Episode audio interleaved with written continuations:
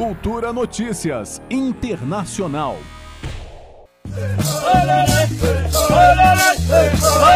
O Brasil foi denunciado ao Parlamento Europeu e à Organização das Nações Unidas, a ONU, por violações aos direitos humanos dos povos indígenas. Em audiência internacional online, lideranças alertaram que esses ataques têm sido sistemáticos e desencadeados com incentivo do governo Bolsonaro e do Congresso brasileiro. A audiência ocorrida durante o acampamento Terra Livre, que acontece no gramado da área central de Brasília, foi marcada pela preocupação dos indígenas em tratar de questões judiciais que os atingem. E nesta edição do ATL, os advogados indígenas estão presentes em número expressivo, já que são eles que também vêm fazendo a diferença no judiciário brasileiro, defendendo as causas dos povos originários. O coordenador jurídico da Articulação dos Povos Indígenas do Brasil, a APIB, Eloy Terena, disse que conversou com a ministra do Supremo Tribunal Federal, Carmen Lúcia, sobre a importância de mais advogados indígenas nos tribunais. Na última quarta-feira, a ministra votou para que o governo federal elabore em 60 dias um plano para tornar efetivo o combate ao desmatamento na Amazônia. Compete a este Supremo Tribunal Federal, é seu dever, assegurar o cumprimento da ordem constitucional com a observância do princípio constitucional da prevenção para a preservação do meio ambiente ecologicamente equilibrado e a proibição do retrocesso ambiental, do retrocesso de direitos fundamentais, enfim, do retrocesso democrático.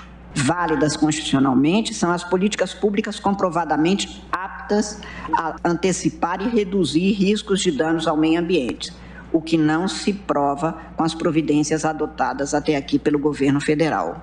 Para Eloy Terena, as sustentações orais no STF resultaram no reconhecimento do Supremo à representatividade da PIB, em especial quando ele e mais três advogados indígenas fizeram sustentações orais contra a tese do marco temporal no STF.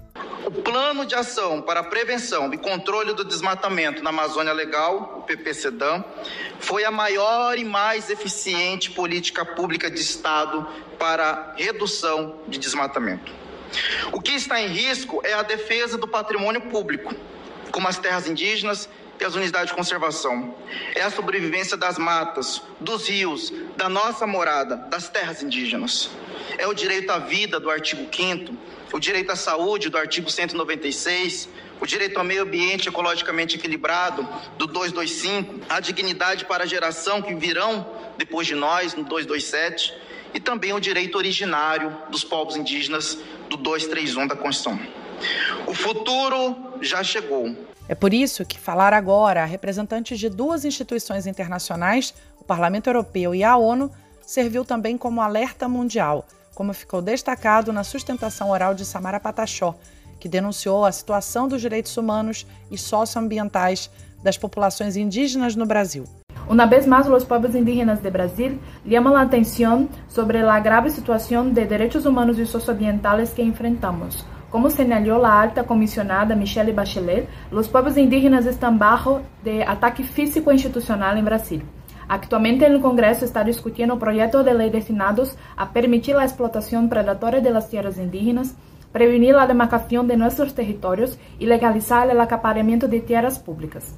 Además, está a punto de aprobarse una propuesta que debilita enormemente las reglas de concesión de licencias ambientales, permitiendo actividades degradantes.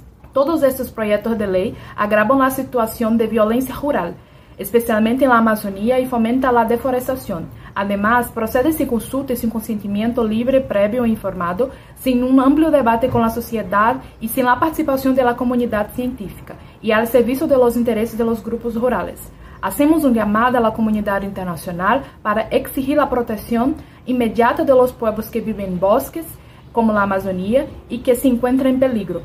Foi justo, depois de ouvir Samara Patachó como amicus curia em setembro do ano passado, que o ministro Edson Fachin, que assumiu a presidência do Tribunal Superior Eleitoral, a convidou para ser assessora do Núcleo de Inclusão e Diversidade da Secretaria-Geral da Presidência do TSE.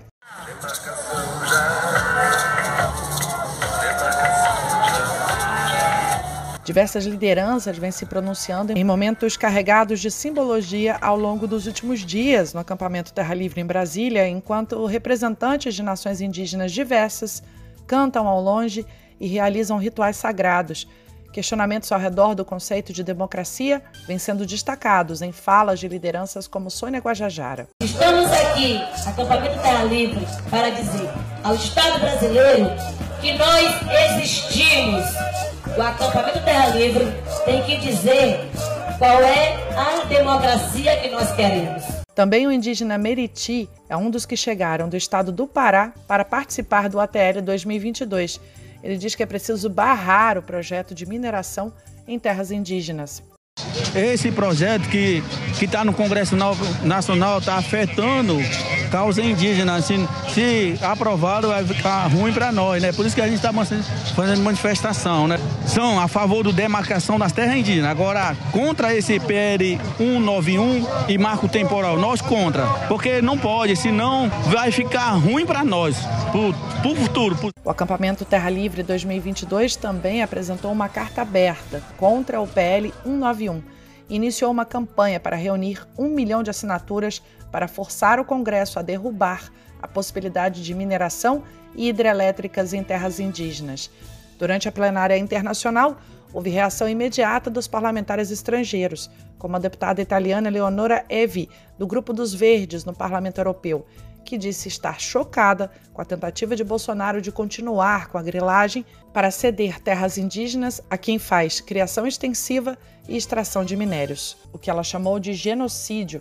Ela disse ainda que recentemente interrogou no legislativo do seu país sobre medidas que devem ser tomadas ou renovadas para proibir a importação de produtos derivados de área de desmatamento no Brasil. Juliana Medeiros para a Cultura FM. Cultura Notícias Internacional.